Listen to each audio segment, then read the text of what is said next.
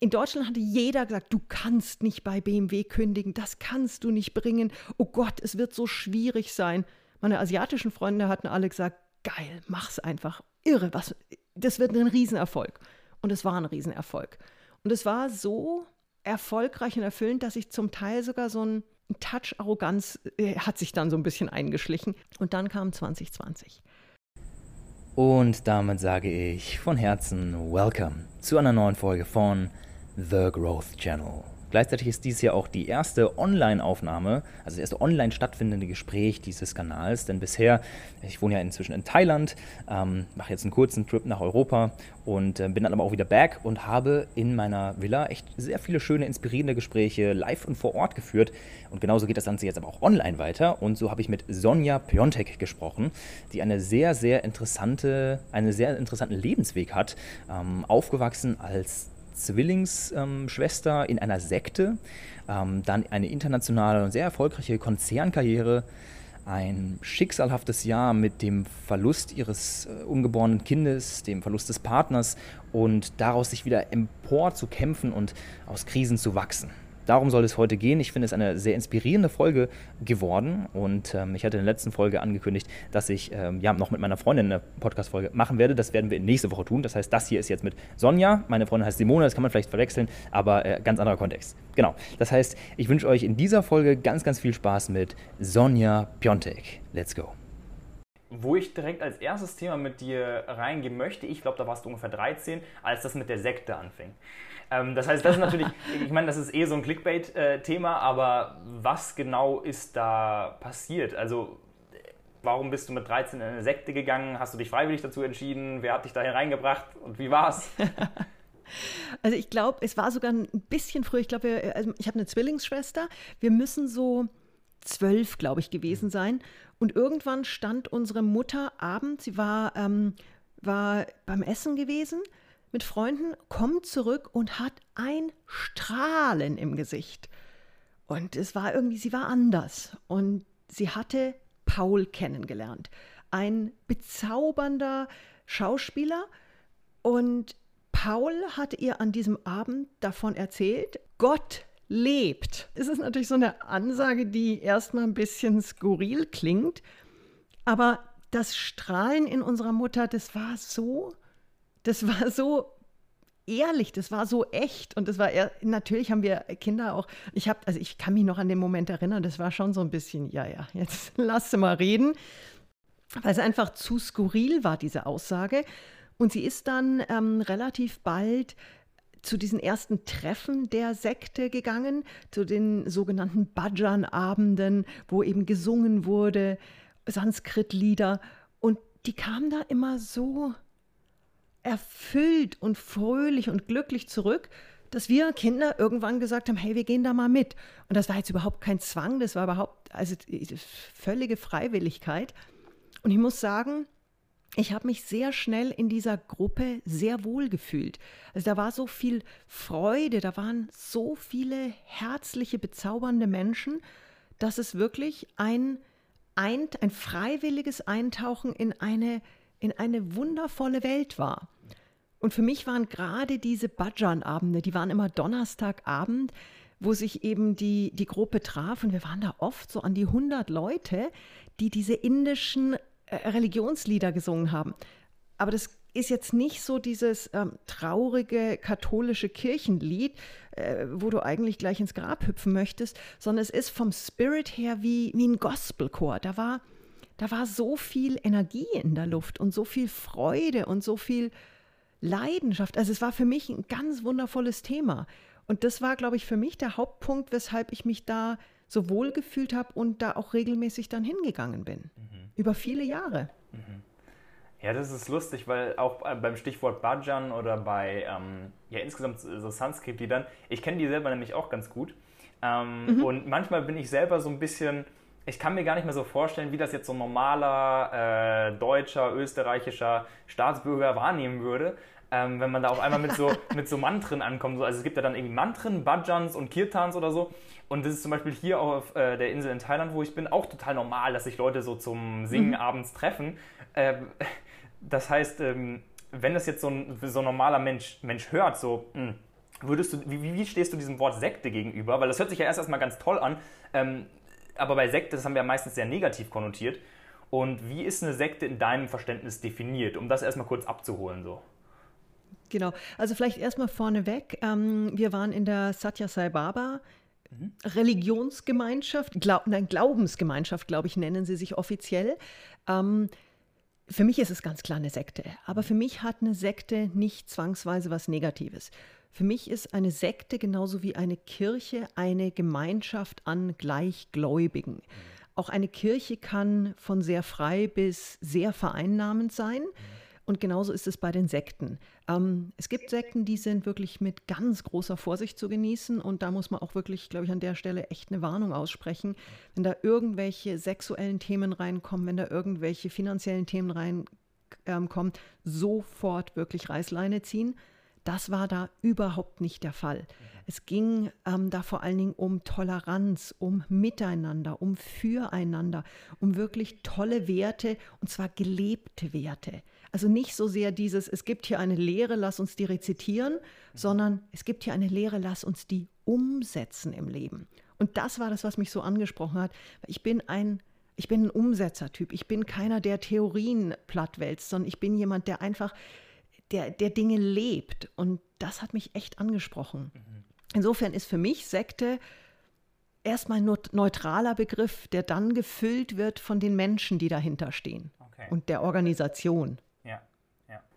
Das ist ein guter Punkt. Ähm, ich habe diese Definition davon ein bisschen recherchiert im Vorgang. Ähm, und eine allgemeine Definition gibt es eigentlich sowieso nicht, wie bei ungefähr jedem Wort. Mhm. Das kann man dann immer unterschiedlich gebrauchen. ne?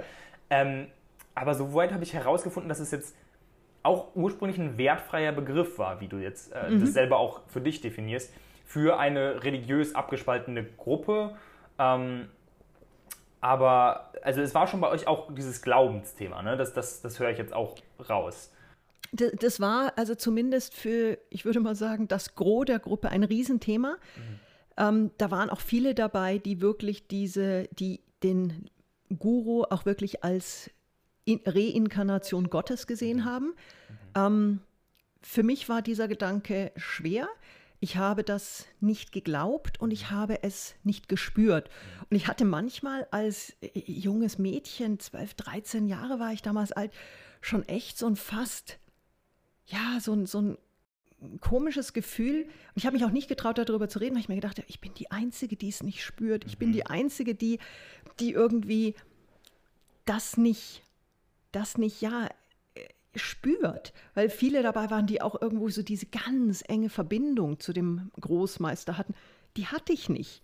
Also das war, die, die hatten fast eine beziehungsähnliche Bindung mhm. zu dieser äh, göttlichen Figur. Und ich habe das nicht gespürt. Und ich habe aber trotzdem mich unglaublich wohlgefühlt in dieser Gruppe, weil da einfach so viel, so viel war, was mir entsprochen hat und was mir echt Freude gemacht hat. Mhm, mh. Ja, ich äh, merke, dass ich mich da selber sehr drauf konzentrieren darf, muss, äh, dann nicht meinen Bias mit reinzubringen, was ich im Vorgespräch erzählt hatte, von dem, von dem was hier in Thailand auf, auf meiner Insel abgeht und wo ich mir so denke, so, ah, komisch, aber ähm, äh, wenn das, es gibt genug Schundluder, was da getrieben ja. wird. Und es gibt da mit Sicherheit auch Menschen, die, die in sowas reingesogen werden. Und auch in unserer Gruppe, wir waren in der Gruppe in München, hm. da waren schon auch die eine oder andere echt komische Gestalt. Boah, kaputte, kaputte Seele, ka mhm. komische Gestalt, also wo du echt mhm. sagst, boah, die sind schon gut, dass sie diese Gruppe gefunden haben, die sie auffängt. Mhm, mh. Also, aber es ist doch wie in jeder Gruppe, du hast halt ein paar ganz tolle, du hast ein paar, die, ja, die irgendwo so im Mittelfeld mitschwimmen und dann hast halt auch so ein paar Ausreißer in die andere Richtung, wo du denkst, ja, komm, sind wir großzügig, nehmen wir sie mit. Ja, ist doch so. Ja. Es ist ja. doch wirklich so. Und okay. dafür, das macht ja so eine Gruppe auch aus, dass sie eben auch für Menschen, die vielleicht ein bisschen mehr Stütze brauchen, einfach auch da sind mhm. und dass sie Menschen auch auffangen, die vielleicht gerade eine echt schwierige Lebenskrise durchmachen. Und diese Gemeinschaft, das, das ist doch das, was, was eine mhm. Gruppe jeder Art so stark macht. Mhm. Dieses Füreinander und Miteinander gemeinsam eben durch die Aufs und Abs des Lebens schreiten. Mhm. Stichwort äh, Krisenzeiten, da kommen wir später natürlich auch noch drauf. Ich ähm, oh, ja. versuche mir gerade die Frage im Kopf zu behalten, deswegen spreche ich sie einmal aus, damit du sie dir auch merken kannst, aber dazu später. Und zwar, Gerne. weil du, soweit ich das recherchiert habe, damals, als du dann Jahre später aus der Sekte raus warst und eine, deine persönliche Krisenzeit mhm. hattest, ob du da dann auch noch diese Unterstützung einer Gemeinschaft und so weiter hattest, wie das dann für dich war, vielleicht alleine zu sein und so weiter. Dazu später aber. Ähm, Richtig, also gern das Thema auch allein sein, können wir gerne ja. auch nochmal drauf eingehen. Weil ja. als eineiger Zwilling hast du ja nie gelernt, allein zu sein. Mhm. Also selbst diese, die Entstehung, wenn du im Bauch bist, wo mhm. wirklich eigentlich jeder alleine ist mhm. mit seiner Mutter, haben wir uns diesen Raum, diese Zeit geteilt. Mhm. Das heißt, also auch ein ganz interessantes Thema, Alleinsein für Zwillinge.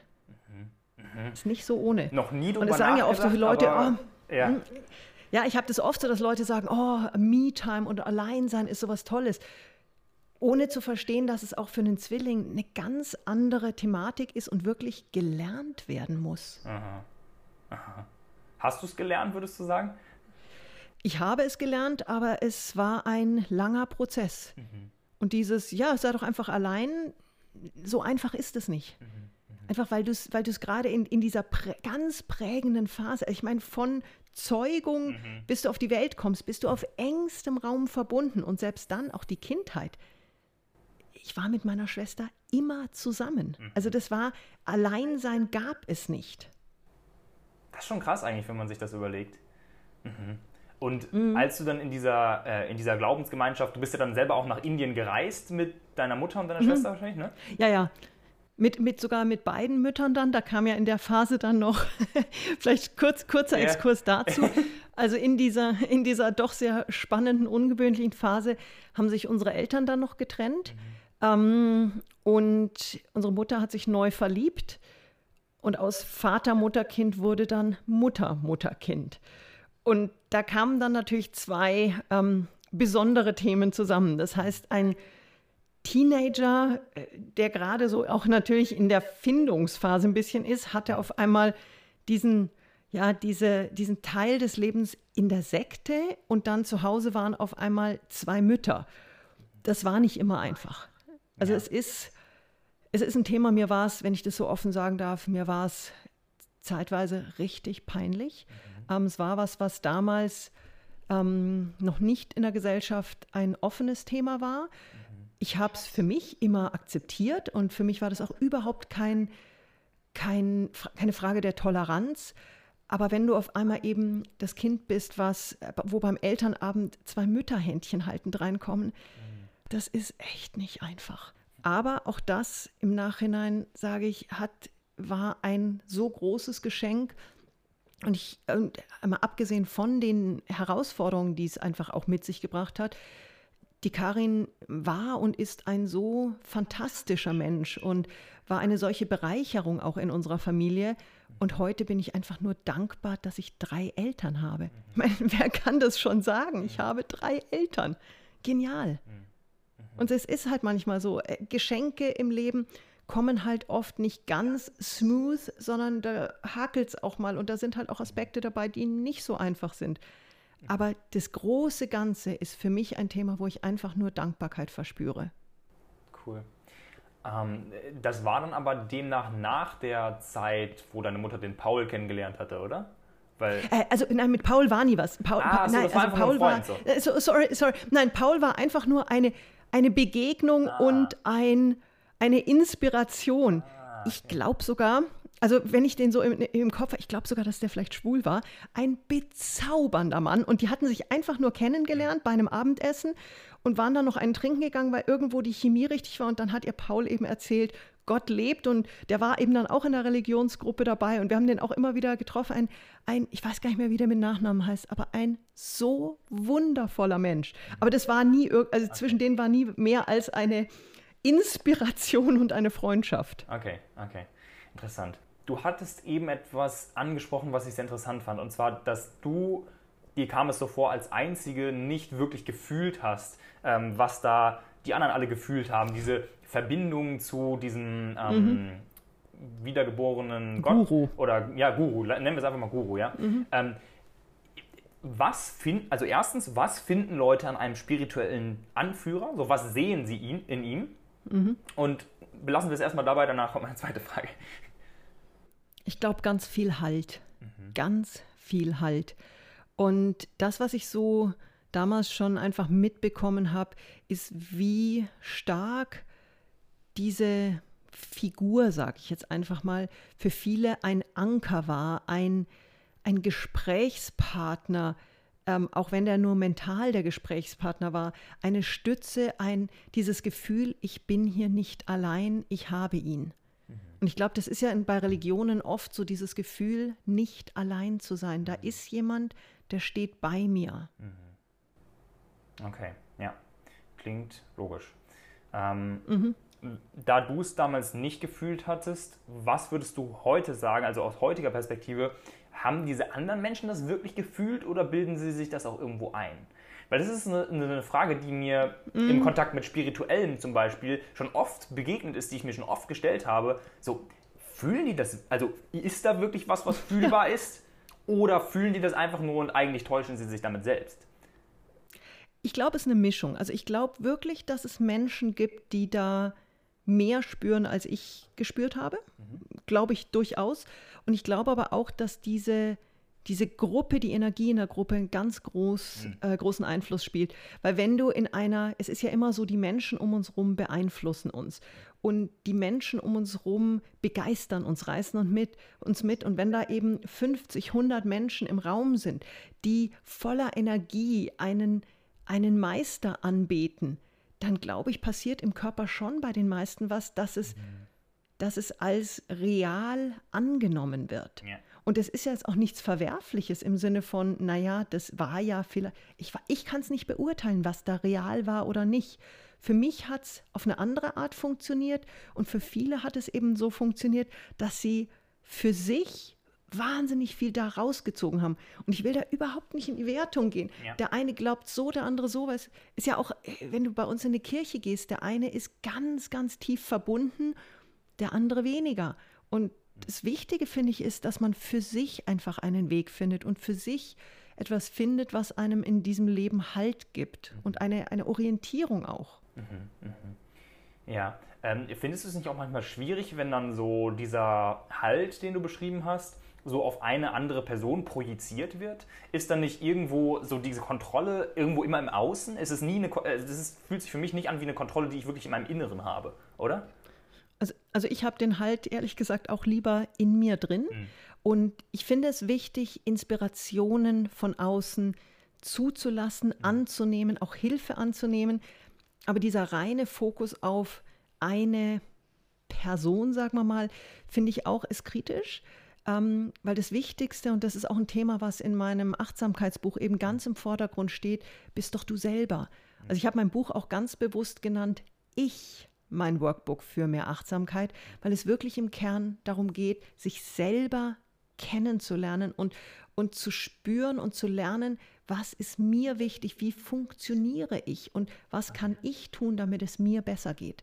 Und das kann ich mir halt selber am meisten, am ehesten erarbeiten, als jetzt eben einer Lehre von außen zu, also Lehre mit H, äh, von außen zu folgen. Ähm, ja, zu der Lehre mit Doppel-E kommen wir auch noch. Aber erstmal, ähm, was mir dazu gerade einfällt, ist etwas, was ich glaube, vielen Menschen begegnen, wenn sie sich auf den Weg der Persönlichkeitsentwicklung, der Achtsamkeit oder diesem Dings begeben. Also ich habe das Gefühl, eine Sache, die immer wieder aufkommt, ist so dieser Vorwurf des Egoismus. Also ich jetzt zum Beispiel als jemand, der sich damit nicht auskennen würde, ich würde dir jetzt vorwerfen, warum bringst du ein Buch raus, in dem es nur um dich geht? Das ist doch voll egoistisch. So, du musst dich mal um andere kümmern. Also das ist etwas, was ich schon oft gehört habe, damals, als ich damit angefangen habe, das zu tun.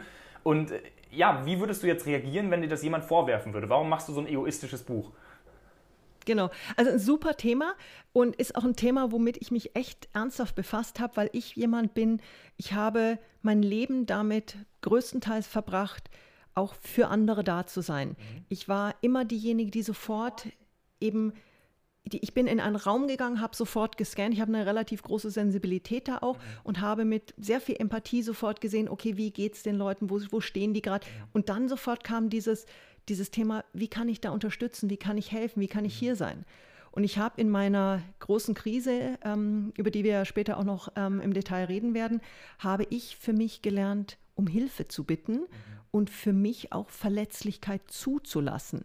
Und das war so das erste Mal, dass ich mich wirklich ja, mit mir ganz intensiv befasst habe. Und zwar auf eine andere Ebene, nicht nur mit mir im Sinne eines äh, Management-Coachings, von denen ich gefühlt Hunderte hinter mir hatte. Also dieses, hey, wie hier noch, ein, noch eine Stufe höher.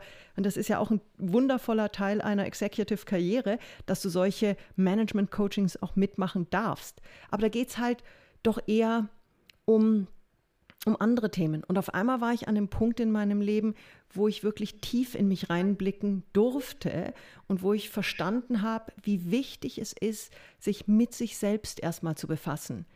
Und es kommt ja dann oft so diese, diese, ähm, diese Analogie im Flugzeug, wenn du eben, wenn die Sauerstoffmasken runterkommen, dir erstmal selber eine aufzusetzen, bevor du anderen hilfst. Und ich hatte da über Jahre diesen Trigger, geht's noch? Ich würde erst allen anderen helfen. Falsch. Wenn du nicht selber atmen kannst, kannst du andere nicht inspirieren, kannst du anderen nicht dazu helfen, weiterzuatmen. Und darum geht dieses Buch eben ganz stark um dich selber. Und das Schöne ist ja, wenn es dir gut geht, wenn du für dich wirklich die Zeit investierst und auch die, die Energie die, die, oder wenn du für dich die Zeit investierst und es dir gönnst, ein glückliches Leben dir aufzubauen, dann kannst du mit einer so großen Leichtigkeit auch für andere da sein, dass das gar nichts, aber auch gar nichts mit Egoismus oder, oder Selbstzentrierung, äh, Selbstüberschätzung oder irgendwas zu tun hat. Sondern dann kannst du wirklich geben, ohne dich zu verausgaben. Ja, ähm, finde ich sehr schön, sehr schön erklärt. Das, äh, kennst du das? Ähm, das ist so in der Psychologie so ein bisschen so eine Metapher. Kennst du das Wort emotionaler Mülleimer? Ähm, Habe ich schon mal gehört. Ähm, ist, ist jetzt nicht eins, was direkt auf, meine, auf meiner 10 Most Used Words steht. ja, aber was, was denkst du, wenn du dieses Wort hörst? An was denkst du da? Meine sofortige Assoziation ist, wie viele Menschen für sich nicht die, die Grenzen kennen und somit wirklich zum emotionalen Mülleimer für andere werden. Mhm. Und wie wichtig und wertvoll es ist, da einfach auch eine Abgrenzung hinzubekommen, um zu sagen, ich bin gerne auch für andere da, aber ich bin nicht der emotionale Mülleimer für mein Umfeld. Mhm. Und das ist ein Thema, da ähm, geht es in meinem Achtsamkeitsworkbook eben auch ganz bewusst drum, äh, zum Beispiel das Thema Umfeld. Ganz einfache Übung schreib, überleg dir mal und dann schreib auf, und da sind dann entsprechend zehn Linien drin, die zehn Menschen, mit denen du die meiste Zeit, also die, die am präsentesten in deinem Leben sind. Mhm. Und da geht es nicht nur um physisches Zusammentreffen, sondern auch durchaus gedanklich. Mhm. Also es kann natürlich zum Beispiel dein Partner sein, den du jeden Tag siehst, es können deine Kinder sein, es können Arbeitskollegen sein, aber es kann zum Beispiel auch gedanklich der Chef des Partners sein, der jeden Abend am Abendessenstisch Thema ist. Es kann die oder der Ex sein, die wahnsinnig präsent noch ist und wo ständig irgendwelche Themen sind. Und diese zehn Personen wirklich mal konkret aufzuschreiben und eben nicht nur sagen, ja, ja, ich, nee, hinsetzen, aufschreiben. Und dann hinter jede Person einen Smiley machen. Ganz einfach. Lachender Smiley, neutraler Smiley oder eben trauriger, äh, äh, fertiger Smiley. Und das zeigt dann relativ schnell, welche Menschen tun dir gut, welche sind neutral, auch die gibt's, und welche Menschen ziehen dir Energie, welche belasten dich. Und da mal ganz ehrlich schauen, wie viele Lachende hast du, wie viele Neutrale hast du und wie viele von den Negativ-Smileys hast du. Und diese Menschen müssen nicht dominant in deinem Leben sein. Es kommt natürlich sofort der Einwand, ja, aber wenn halt meine Schwiegermutter krank ist oder wenn meine Schwiegermutter halt so negativ ist, die kann ich ja nicht irgendwie aus meinem Leben löschen. Nein, kannst du nicht. Aber du kannst den Umgang gestalten. Du kannst zum Beispiel auch Regeln in dein Leben bringen. Zum Beispiel kannst du, auch wenn das jetzt dieses ständige Gespräch ist, jeden Tag kommt dein Partner von der Arbeit äh, heim und mosert über seinen Chef, dann kannst du sagen, lass uns doch am Abendessenstisch einfach nicht über diesen Menschen sprechen. Lass uns vielleicht nicht einen ganzen Urlaub mit der Schwiegermutter machen, sondern lass uns vielleicht irgendwie nur ein paar Tage mit ihr verbringen. Also es gibt ja durchaus Gestaltungsmöglichkeiten. Wie kannst du auch mehr lachende Smileys reinbringen? Es gibt ja so Personen zum Beispiel, die tun dir einfach gut. Die rufst du an und in den ersten zwei Minuten hast du schon eine Minute 50 gelacht. Schreib die auf die Liste und sag, okay, mit der Person telefoniere ich jetzt öfter, weil sie mir gut tut. Und so haben wir halt wahnsinnig viel Gestaltungsmöglichkeiten in unserem Leben, wie wir für uns eben ganz klar entscheiden können, bin ich der emotionale Mülleimer, der dann da irgendwie fünf, sechs, sieben äh, negative Smileys stehen hat? Oder sage ich, ja, vielleicht steht da noch einer, aber der Rest ist neutral und vielleicht sogar positiv. Weil cool. es ist in unserer Verantwortung. Und auch das hat nichts mit Egoismus zu tun. Das hat mit Verantwortung zu tun. Hm, hm. Das finde ich äh, eine enorm wichtige Botschaft für die Gesellschaft, würde ich sagen. Ähm, oh ja. Ähm, genau, muss man natürlich trotzdem dann aufpassen. Irgendwann, finde ich, kann auch, mh, hm, wenn Menschen sich sehr viel mit ihrer eigenen Heilung, mit ihrer ganzen Entwicklung und so weiter beschäftigen, kann das Ganze auch, finde ich, wieder irgendwann sehr selbstbezogen werden. Aber ich denke, ja. das ist jetzt nicht das, womit die allermeisten Leute so das Problem haben. Nein, nein. Und es gibt natürlich, wie in jedem Bereich, Menschen, die es irgendwie, die es brutal überziehen und die irgendwo so, ja, den Bezug zur Realität verlieren. Mhm. Ich sage, hey, ja, es ist wunderschön, dich mit dir selbst zu befassen. Es mhm. ist unglaublich wichtig, die Verantwortung für dich zu übernehmen.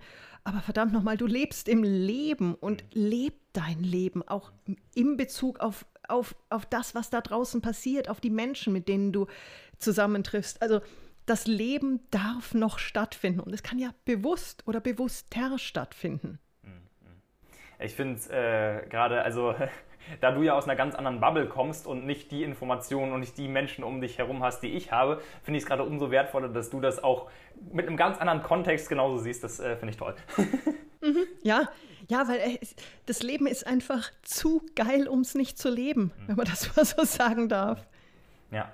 Ähm, das ist jetzt auch wieder ein guter Übergang, weil du hast ja sehr unterschiedliche Leben gelebt, würde ich jetzt mal so von außen betrachtet sagen. Also einerseits dieses, dieses mhm. Sektenthema, über das wir gesprochen haben, dann aber, du, du bist ja dann irgendwann rausgegangen, hast damit aufgehört oder hast, ähm, bist mhm. rausgegangen. So, was mich ja eben interessiert, ist so dieses, was für Wertvorstellungen stecken dahinter. So, was, was hat dich damals angetrieben? Und demnach die Frage so an dich, von welchen Werten war dein Leben in dieser Sekte damals geprägt und was hast du, also was hast du für Werte daraus mitgenommen und wie haben sich danach vielleicht auch deine Werte geändert, dass du gesagt hast, der, das möchte ich raus hier und was anderes machen? Mhm. Also meine Werte haben sich nicht grundlegend geändert. Mhm. Ähm, was ich aber, glaube ich, in der, ich war so um die 16, würde ich sagen, als ich da ausgetreten bin wieder. Was sich geändert hat, ich habe für mich ganz klar entschieden, dass ich meinem Herzen folge und dem, was wirklich was mir am meisten entspricht. Und das war eben ganz klar, meinen Weg zu gehen und nicht diesen Weg der Religionsgruppe weiter gemeinsam mit dieser Gruppe zu gehen. Und das ist ein Thema, was sich in meinem Leben wirklich wie ein roter Faden durchzieht. Ich habe immer auf meine Intuition gehört. Ich habe immer den Mut gehabt, ähm, Türen zu öffnen, Türen, die sich mir geboten haben, wahrzunehmen, durchzuschreiten und das zu machen, was sich für mich richtig anfühlt. Und es war oft in meinem Leben noch so, dass dann auch von außen viele gesagt haben, boah, das kannst du doch nicht machen und boah, das ist doch so gefährlich. Also auch als ich dann meine sehr erfolgreiche Konzernkarriere einfach beendet habe und ohne Abfindung, ohne, ohne wirklich konkreten Plan da rausgetreten bin aus dieser Welt, in der ich auch sehr glücklich war, das sind so Themen, wo von außen oft Unverständnis kam, wo ich aber sage, für mich ist es der richtige Weg und ich habe Gott sei Dank gelernt, so sehr oder so intensiv auf mich zu hören, dass ich weiß, wann, wann ich einen Schritt in eine neue Richtung gehen darf. Mhm, mh. Ähm, da du es jetzt gerade angesprochen hast, wäre das eben so mein, mein nächstes Thema gewesen, so diese, diese Konzernkarriere. Du sagst jetzt einerseits hast du immer auf deine Intuition, auf dein Herz sozusagen gehört aber andererseits hast du so eine, bist du so in diese Konzernkarriere sozusagen abgebogen und äh, wie muss man sich das vorstellen, jetzt, also nimm uns mal vielleicht kurz in diese Welt mit rein. Ähm, wie ist das Leben in so einer Konzernkarriere? Ist es so dieses klassische höher, schneller, weiter ähm, Karriereleiter erklimmen? äh, wenn ja, wie passt das zusammen mit dem Herzenswunsch? Was würdest du dazu sagen? Es ist eine Mischung. Also meine Konzernkarriere in der BMW Group hat sehr ungewöhnlich ähm, begonnen, was auch wieder sehr gut zu meinem Leben passt. Ich bin in München ein paar Kilometer von der Konzernzentrale geboren und, und die ersten paar Jahre auch äh, groß geworden und bin dann aber zu ähm, BMW Neuseeland gegangen, ähm, noch während ich studiert habe in Passau, habe ein halbes Jahr dort ein Praktikum machen wollen. Und ähm, ja, ich dachte mir halt irgendwie, ich will nach Neuseeland, ähm, tolles Land. Mhm. Äh, habe irgendwo noch die Idee gehabt, ich möchte bei einer Firma sein, wo es auch Sinn macht im Lebenslauf, weil ich schon auch sehr gezielt meine Entscheidungen treffe, dass sie auch, ja, dass sie sinnvoll sind und habe dort eine Zusage bekommen, eben in Neuseeland, in Auckland bei BMW. Und zwei Monate, nachdem ich dann dort angefangen hatte, ich war Marketingassistentin, ähm, stand auf einmal James, ähm, der Chef, vor mir und meinte, äh, wirklich mit, der war ein hochinteressanter, aber schon manchmal huh, interessanter ähm, Charakter. Steht mit verschränkten Armen vor mir und meint nur, Sonja, to the boardroom now.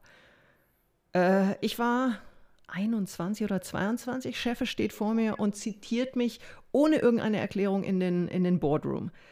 War kein gutes Gefühl. Er war, äh, ich drehte um, lief in den Boardroom ich bin dann relativ langsam hinterhergegangen, weil ich echt Angst hatte. Stehe dann, er kommt in den Boardroom rein, das gesamte Management-Team sitzt da. Alle Blicke auf mich, keiner bietet mir einen Stuhl an. Ich stand also und ich habe mich nicht getraut, mich hinzusetzen. James verschränkt wieder die Arme und meint nur, Do you have any idea why you're here? Und das war so ein Moment, in mir ging es wirklich ratter, ratter, ratter, was habe ich falsch gemacht? Wem bin ich auf den Fuß getreten? Mhm. Was ist passiert? Ich hatte kein Feedback bekommen in den zwei Monaten und ich habe echt Angst bekommen. Meine Knie wurden richtig zittrig. Sein nächster Satz war dann, dass die Kirsten, Kirsten Sweet, das war die, war eine Management, das die gekündigt hätte. Und mein, spontan kam bei mir der Gedanke, nicht wegen mir. Ich habe mich aber nicht getraut, das auszusprechen und habe ihn nur mit großen Augen angeguckt und dann meinte er nur, ja, wir haben jetzt ein Problem. Möchtest du das CRM und Eventmanagement übernehmen? Und ich stand da wirklich ungläubig. Ich meine, ich war mitten im Studium noch, war als Praktikantin rüber und er bietet mir allen Ernstes an, möchtest du das Event- und CRM-Management äh, übernehmen? Meint dann noch in einem Nebensatz, einzige Bedingung, du musst mindestens noch ein Jahr bleiben. Und ich habe ihn dann nur angeschaut und habe gesagt, James, where can I sign? Weil ich in dem Moment, ich wusste, es ist eine unglaubliche Chance. Es war, eine, es war keine Tür, die sich geöffnet hat, sondern ein Tor, was sich geöffnet hat. Und dann guckte er mich an und meinte nur, Sonja, mein Gott, jetzt lass mich dir mal eine Lektion beibringen. Du lehnst dich jetzt super cool nach hinten und sagst, James, let me think about it. Und ich habe ihn dann angeschaut und habe gesagt, James, where can I sign? Wir haben eine Stunde später den Vertrag unterzeichnet. Ich bin in Summe fast zwei Jahre in Neuseeland geblieben und das war der Beginn meiner Karriere bei BMW. Ich bin dann schweren Herzens wieder zurück nach Deutschland gegangen, habe in wirklich in Windeseile mein Studium abgelegt, was mir einfach wichtig war, den, den Abschluss auch zu haben. Also da war für mich auch immer ich war sehr konsequent auch mit meinen Dingen, weil ich auch gesagt habe, hey, ich bin so weit schon gekommen, ich werde jetzt nicht wegen einer tollen Chance das andere irgendwie alles fallen lassen und wegwerfen. Habe dann entsprechend eben kurz mein, äh, mein Studium noch beendet, war in der Zeit schon in einem Förderprogramm bei BMW und habe dann auch mit dieser unglaublichen Erfahrung aus Neuseeland, wo wir, das war kein Großkonzern, das war, wir waren knapp über 50 Leute damals. Das war eine Familie. Und habe dann daraufhin eben auch für mich beschlossen, ich möchte in dieser Firma weiterleben, äh, sorry, weiterarbeiten. Habe dann noch vor, vor dem Abschluss meines, meines Diploms, also ich war gerade mitten in den finalen Prüfungen, habe ich da dann schon angefangen bei BMW zu arbeiten mit Sonderurlaub für die, die Diplomprüfungen und habe dann wirklich dort eine, eine wunderschöne Karriere hinlegen dürfen, mit wundervollen Auslandsaufenthalten, aber auch da vielen großen, großen Herausforderungen und Themen. Gerade als Frau in so einer doch sehr männerdominierten Welt ist nicht immer einfach. Und äh, ich habe Vetternwirtschaft aufs Übelste mitbekommen. Ich habe Messerstechereien verbaler und emotionaler Art mitbekommen. Ich habe Politik kennengelernt, die nicht schön war. Aber ich glaube, das ist in jedem, in jeder Vereinigung, wo so viele Menschen zusammenkommen, ist das ein ganz normales, äh, leider sehr negatives, aber doch leider normales Phänomen. Und ich bin ja dann auch, ähm, ja, ich bin dann als letzten also wir waren viele Jahre auch in China gemeinsam mit meinem damaligen Partner. Ich bin letzten Endes dann für BMW als die Marketingdirektorin für BMW Asien nach Singapur ähm, gegangen war natürlich, ich meine, das ist, das ist auch echt geil, muss ich sagen, wenn du da die Karriereleiter hoch, äh, hochkletterst ähm, und so viel Verantwortung bekommst und gerade auch die Zeit in Singapur. Ich war damals für 14 verschiedene Länder in Asien, Pazifik äh, zuständig. Das ist schon, da war viel Leidenschaft dabei. Da war auch viel dabei, was ich wirklich, was richtig war und was ein, was für, für mich in der damaligen Zeit wirklich die Erfüllung meiner Träume war. Mhm. Also das war, da war, ja, nach außen war das eine knallharte Erfolgskarriere auf internationalem Level und nach innen war es waren es vor allen Dingen unglaubliche Begegnungen mit wundervollen Menschen. Es war die Möglichkeit, viel zu kreieren und entwickeln, was nicht immer einfach war, weil ich war, ich bin sehr kreativ, ich gehe Dinge ganz anders an. Ich habe wirklich große Ideen und ähm, setze die auch um. Und das ist in einem Unternehmen, was doch eher wie ein, ja, wie ein schwerer großer Tanker sich bewegt, ist es oft schwierig, wenn du da wie ein Fighterjet ankommst und einfach sagst, hey, geile Idee, hier ist eine Opportunity, lass uns die, lass uns die umsetzen. Und das war dann auch ähm, für mich letzten Endes der Grund, wo ich, wo ich gemerkt habe, je höher ich kam, umso mehr hätte ich zur Marionette werden sollen, desto mehr habe ich auch Politik ähm, kennengelernt oder erlebt, auch, auch gerade was andere, äh, äh, was andere anging, wo ich für mich gesagt habe, das passt mit meinen Werten nicht zusammen. Auch mir gegenüber sind immer wieder Sachen passiert, wo ich jetzt sage, es ist halt, da kommt halt der Vetternwirtschaft rein, da kommt halt irgendwo, kommen persönliche Interessen rein. Da, da will ich überhaupt keinen Vorwurf machen. Aber ich habe für mich einfach gemerkt, das ist, das passt nicht mehr mit meinen Werten zusammen. Und ich bin gegangen, nicht weil es mir zu viel wurde, sondern weil es mir zu wenig war. Weil ich wirklich für mich entschieden habe, ich möchte, ich möchte meine Flügel weiter ausbreiten und einfach viel mit viel weniger Politik und viel mehr Freude Themen einfach umsetzen. Und das habe ich dann gemacht. Aber es war nicht einfach zu gehen. Also vor allen Dingen, für mich war BMW weit mehr als nur mein X6, den ich damals als Firmenwagen hatte, meine geile ähm, Visitenkarte mit Marketing Director, BMW Asia drauf, das äh, tolle Gehalt, der Bonus. Nee, für mich war BMW eine Familie. Für mich war es wirklich eine, auch da vielleicht eine gewisse Vergleichbarkeit zu der Sekte. Es war wirklich eine Gruppe, die mir auch Halt gegeben hat. Und meine größten Bedenken waren nicht, wie zahle ich meine Rechnungen, falls meine Selbstständigkeit nichts wird, ich verliere meinen Status, sondern es war, wird es mir gelingen, meine Verbindungen mit den Menschen aufrechtzuerhalten. Und jetzt, ein paar Jahre später, kann ich nur sagen, ja. Weil Freundschaft hat so viel mehr, Freundschaft, Respekt und Achtung hat so viel mehr zu tun als nur mit einer Visitenkarte oder mit einem gemeinsamen Arbeitgeber. Mhm. Mhm. Ja, ich kann das, glaube ich, ganz gut nachempfinden, auch wenn ich nicht jahrzehntelang vielleicht äh, äh, in sowas drin war wie du, aber letztendlich ging es mir vor, boah, ich weiß jetzt nicht, wie lange es her ist, aber äh, ich hatte dir ja auch schon erzählt, ich habe auch ein paar Jahre lang bei einem tollen Unternehmen gearbeitet so und dann mhm. habe ich wirklich gemerkt, wie das sich über Monate hingezogen hat, diese Entscheidung, so, boah, irgendwie, du musst, du ja, musst größer, du musst weiter, du, du musst irgendwie was Eigenes. Und äh, das war dann so wie so ein Aufgeben eines Teils meiner Identität, äh, das so. Total. Es war so dann, ja, so wie bei dir dann die Sonja von BMW oder so. So war es bei mir halt auch irgendwie. Ja.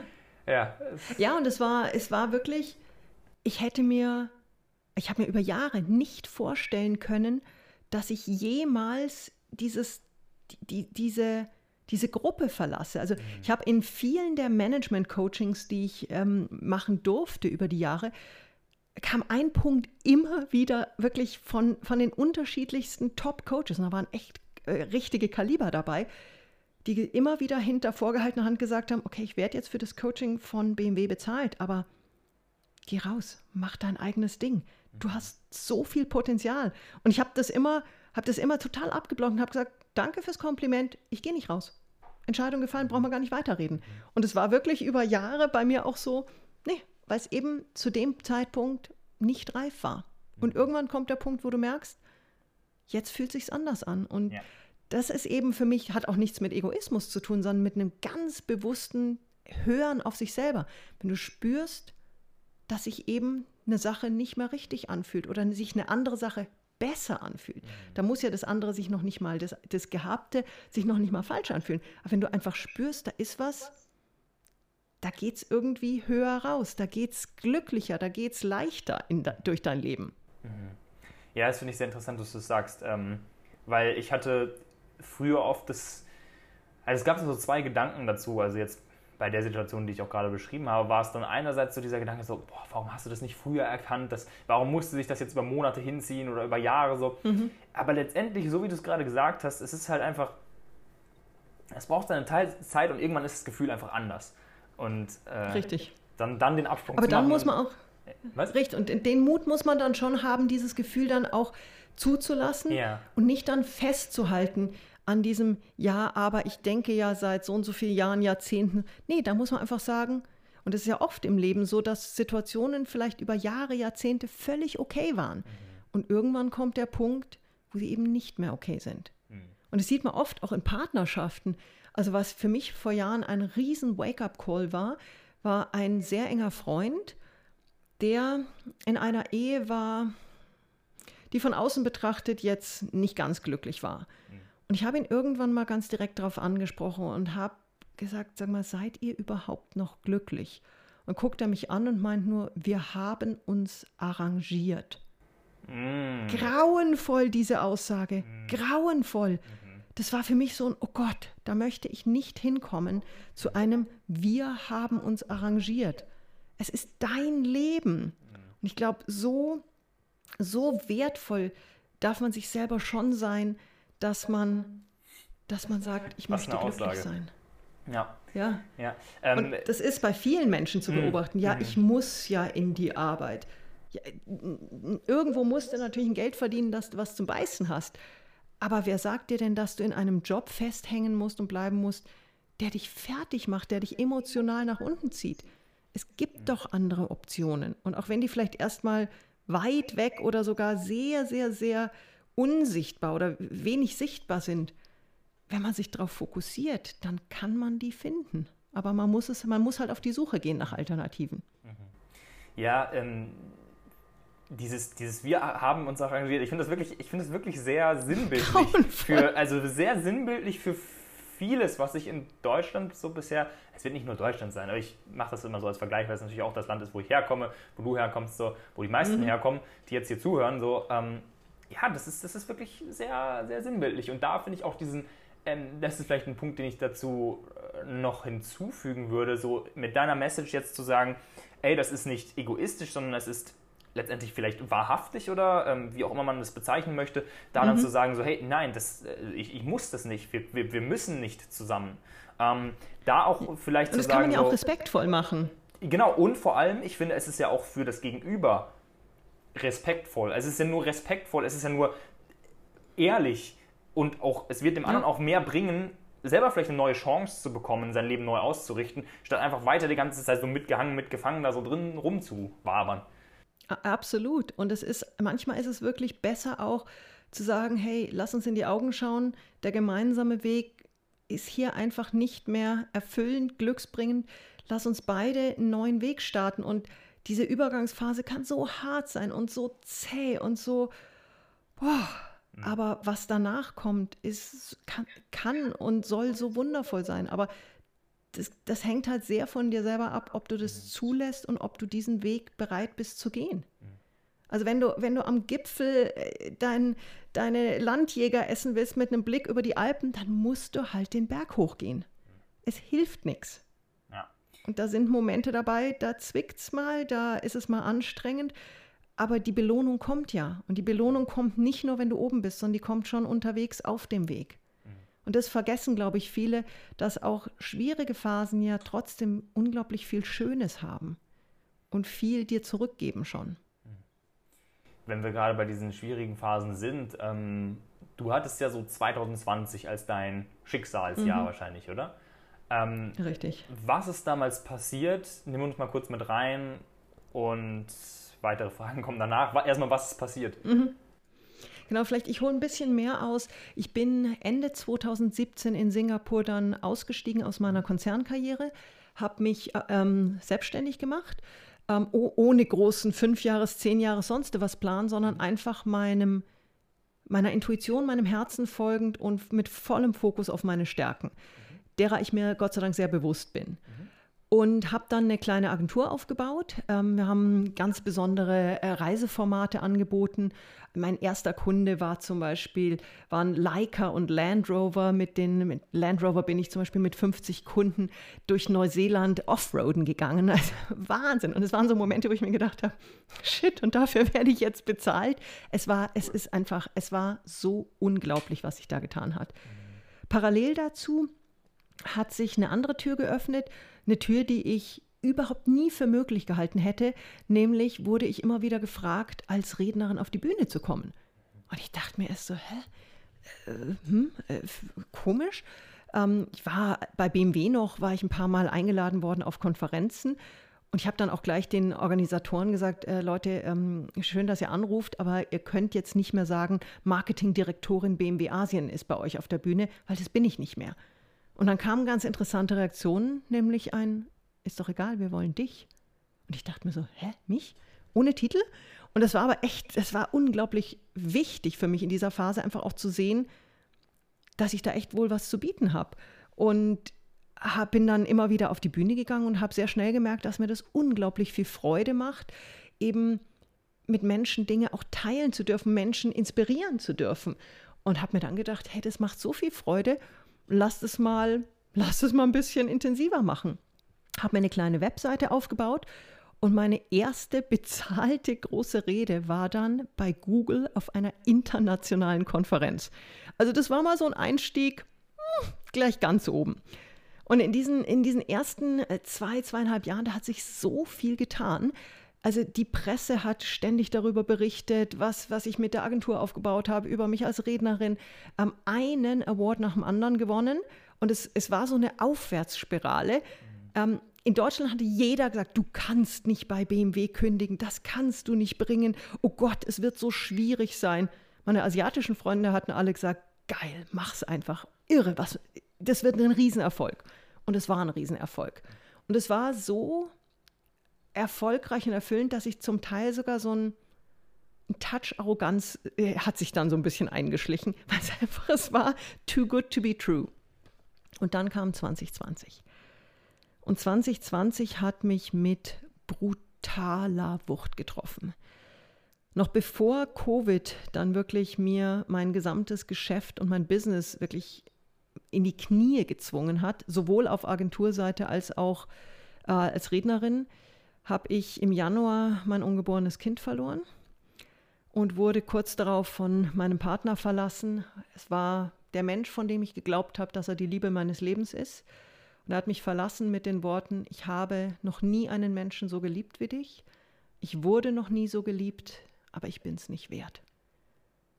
Und das, diese, das war, das war für mich so unbegreiflich. Und dann dieser, der Verlust des Kindes, des Partners und dann ganz kurz drauf auch der gesamten geschäftlichen Aktivitäten. Das war echt eine Multitraumatisierung par excellence und ich bin echt zusammengebrochen. Habe noch nie so viel geweint wie in der Zeit, habe noch nie in meinem Leben wirklich Schmerz gespürt gehabt. War eine ganz neue Erfahrung für mich und ich bin wirklich, ich hatte Momente, da wusste ich nicht, wo ich die Kraft für den nächsten Atemzug hernehmen sollte die war einfach nicht mehr da. Und dann kam aber irgendwann ganz, ganz leise aus meinem Inneren heraus die Stimme, die gesagt hat, ich will wieder leben. Ich will wieder lachen. Ich will, ich will wieder glücklich sein. Ich will wieder ich sein und meinen Spirit zurückhaben. Und dann habe ich mich auf den la langen, mühsamen Weg raus aus diesem Tal der Tränen begeben. Und es waren sehr, sehr, sehr viele einzelne Schritte. Und es waren auch Schritte dabei, wo ich wie auf einer Sanddüne einen Schritt nach vorne gemacht habe und zwei nach unten gerutscht bin. Und da braucht es unglaublich viel Resilienz, Ausdauer, Achtsamkeit, Bewusstsein, wie auch immer du das nennen willst, um eben aus diesem Häufchen Asche langsam wieder die Flügel auszubreiten, dich zu schütteln und wirklich langsam wieder das Fliegen zu lernen und wieder aufzusteigen. Und was ich in dieser Phase wirklich gemacht habe, ist, ich habe mich auf das fokussiert, was mir davor, in den Jahren, Jahrzehnten davor, zu meinem enormen Erfolg ähm, geholfen hat.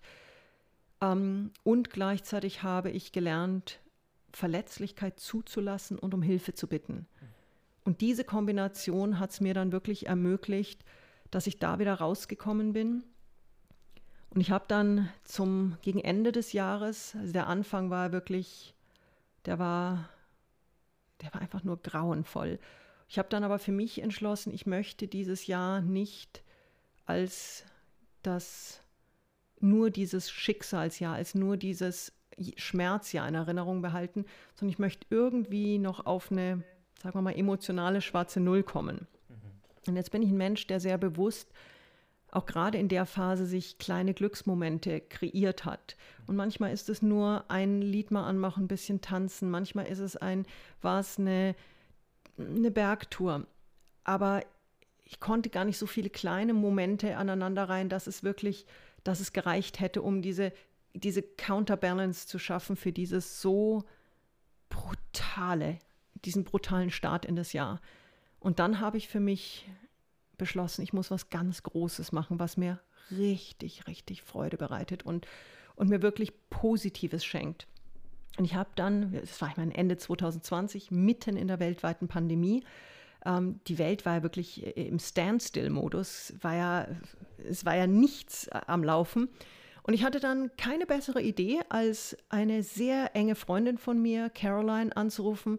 Caroline ist Englisch, Englisch-deutsche, internationale Powerfrau, die in Japan groß geworden ist. Also ein, ein Kuddelmuddel an Kulturen und Hintergründen, die aktuell in Berlin lebt. Und ich rief Caroline an und sagte nur, Caroline, I want to go to Namibia.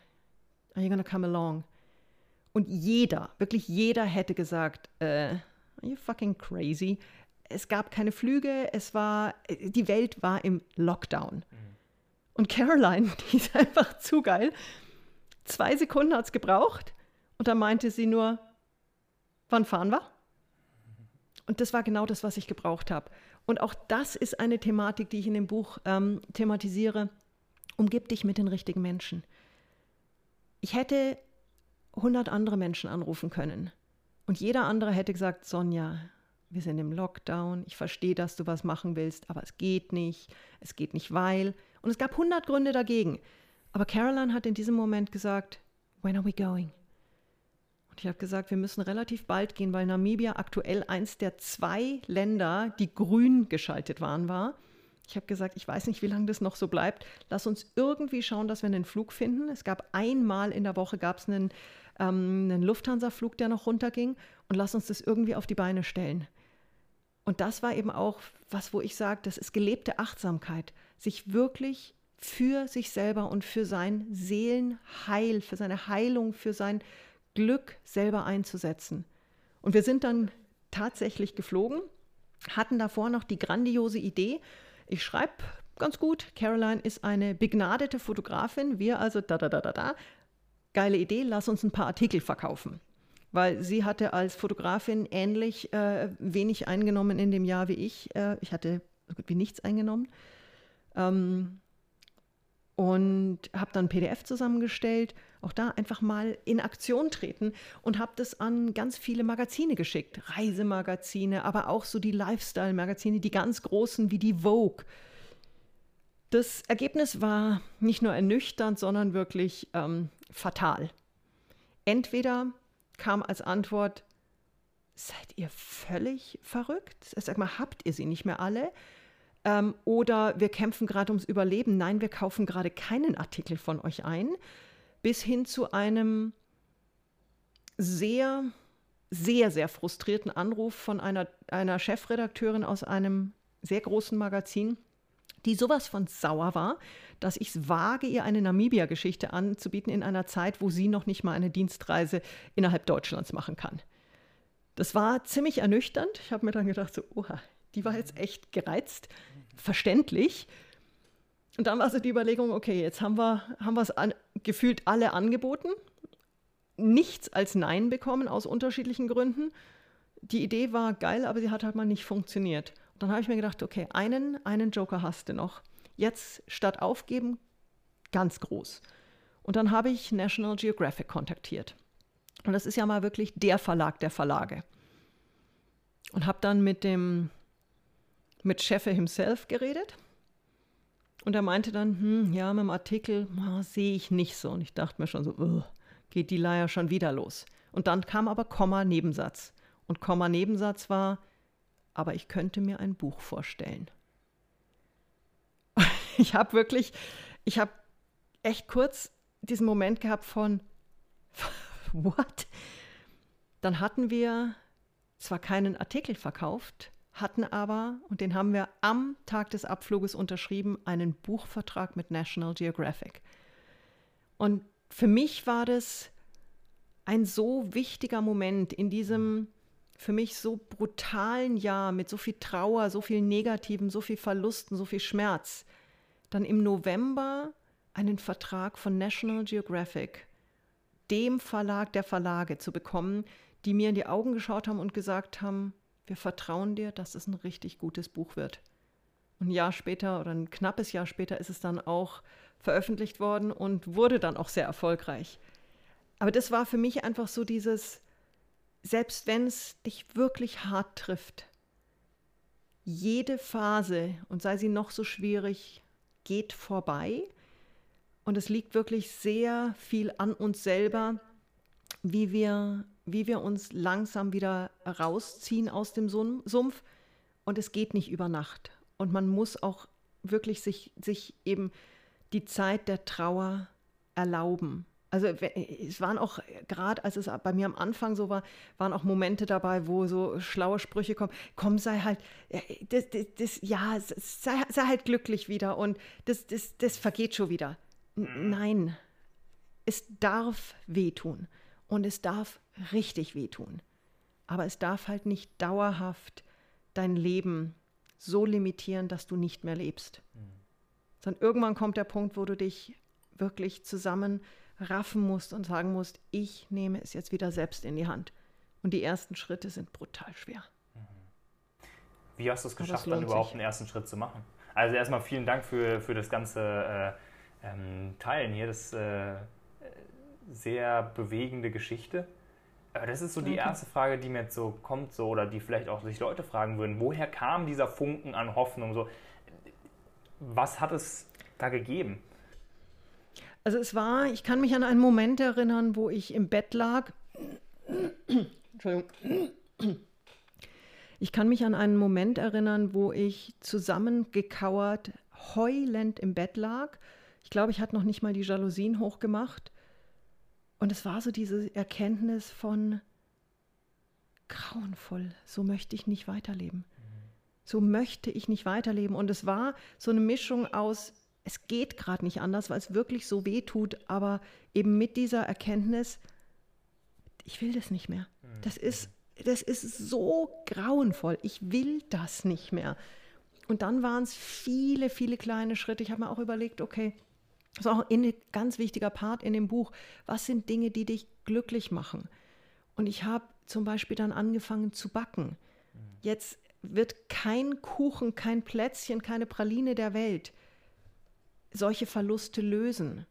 Aber was es dir gibt, sind ein paar Momente, wo sich dein Leben leichter anfühlt. Ich habe, wenn es irgendwie vom, vom Kopf her ging, habe ich gute Musik mal aufgedreht ähm, und habe einfach kurz mich mitreißen lassen von einem guten Lied. Und damit war auch das Problem natürlich nicht gelöst. Aber es waren Momente dabei, die schon wieder gut getan haben.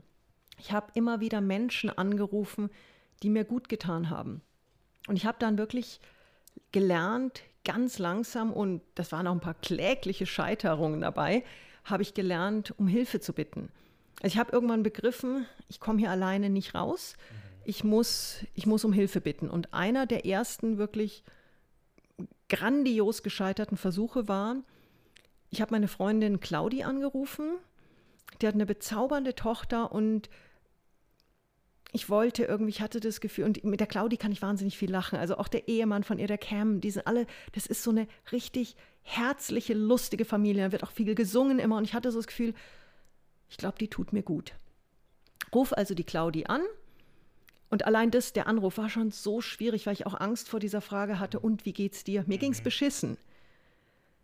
Aber ich habe mir gedacht, ich muss die Claudi jetzt anrufen. Ich hatte so einen Wunsch, zu denen zu fahren. Und dann sag, meine ich so zu ihr, hey, und was macht ihr heute noch so? Und sie sagt, ach du, wir bereiten gerade ein bisschen was vor, wir grillen heute noch. Und ich dachte mir nur, ich möchte dazukommen. Ich habe es nicht gesagt, das auszusprechen. Ich habe dann nur irgend so eine verschleierte Message geschickt im Sinne, ich weiß nicht, was ich genau gesagt habe, so irgendwas so, oh wow, grillen. Ach, das, das ist ja total schön. In der Hoffnung, dass sie es versteht und sagt, ja, komm halt auch.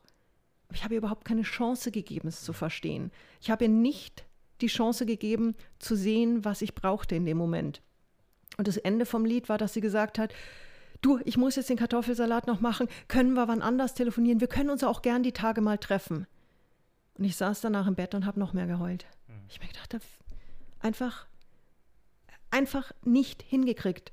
Und das hat mir aber so viel gegeben, dieses so einfache, so schiefgegangene Gespräch, weil ich daraus dann ganz klar die Erkenntnis gezogen habe, du musst deutlich sein. Du musst ganz klar sagen, du, Claudi. Und das nächste Mal habe ich es dann auch so gemacht. Ich habe gesagt, du, mir fällt gerade ein bisschen die Decke auf den Kopf. Nee, nicht ein bisschen. Ich habe gesagt, du, mir fällt gerade die Decke auf den Kopf. Ich würde so gern mit euch heute lachen und darf ich zu euch kommen? Und bei dem zweiten Mal hat sie dann gesagt, liebend gerne, ich habe nur gerade echt eine Herausforderung, ich weiß gerade nicht, wie ich alles hinbekommen soll, weil ich noch so viel zu tun habe.